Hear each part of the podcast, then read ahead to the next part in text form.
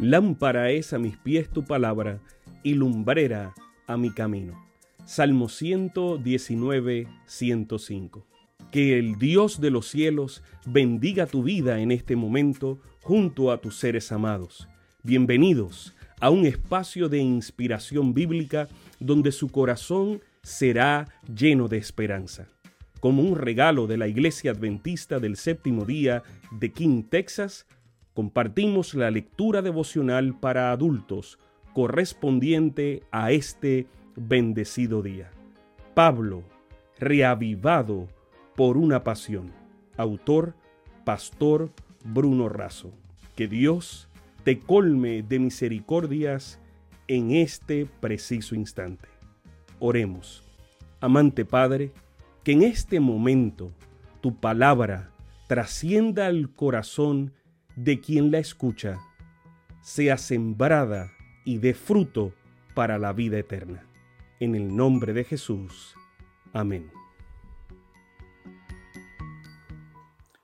Miel o limón.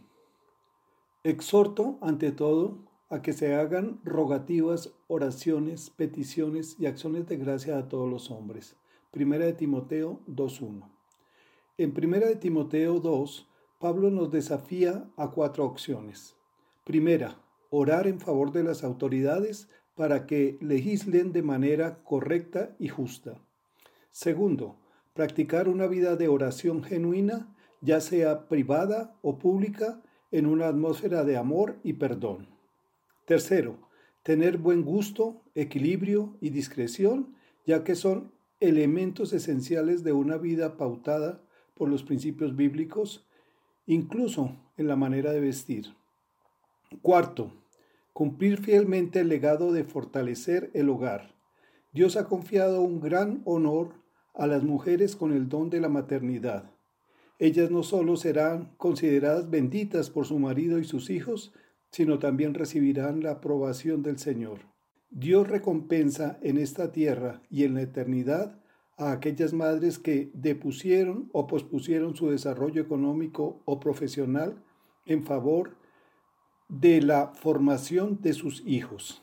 Petrolina es un municipio del estado de Pernambuco, Brasil es la región más productiva de uvas en todo el país. Un día el pastor Josanán pasó por los viñedos del hermano Marcos y éste le dio uvas. Pocas semanas más tarde volvió a darle uvas, pero esta vez para su padre. Al probarlas, notó que había diferencia. Las primeras eran más bien ácidas, mientras que las últimas eran bien dulces. ¿Por qué?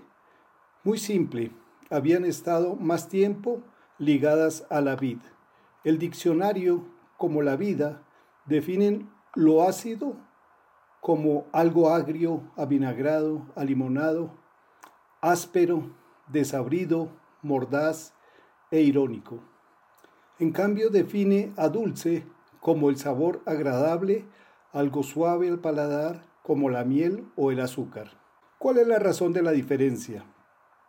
más tiempo a los pies de la vid, más tiempo escuchando a Dios por su palabra, más tiempo hablando con Dios por la oración, más tiempo produciendo buenos frutos.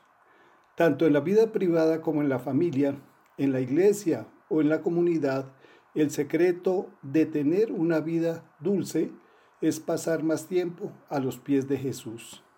Elena de White nos indica el camino para dejar de ser ácidos como el limón y ser dulces como la miel. Las palabras de Cristo son espíritu y vida. Al recibirlas, recibís la vida de la vid. La vida de Cristo en nosotros produce los mismos frutos que en Él. Viviendo en Cristo, adhiriéndonos a Cristo, sostenidos por Cristo, recibiendo alimento de Cristo, lleváis fruto según la semejanza de Cristo. El deseado de todas las gentes, página 631. El Señor nos bendiga en este día, mis queridos hermanos. Sabemos que esta lectura ha bendecido su vida.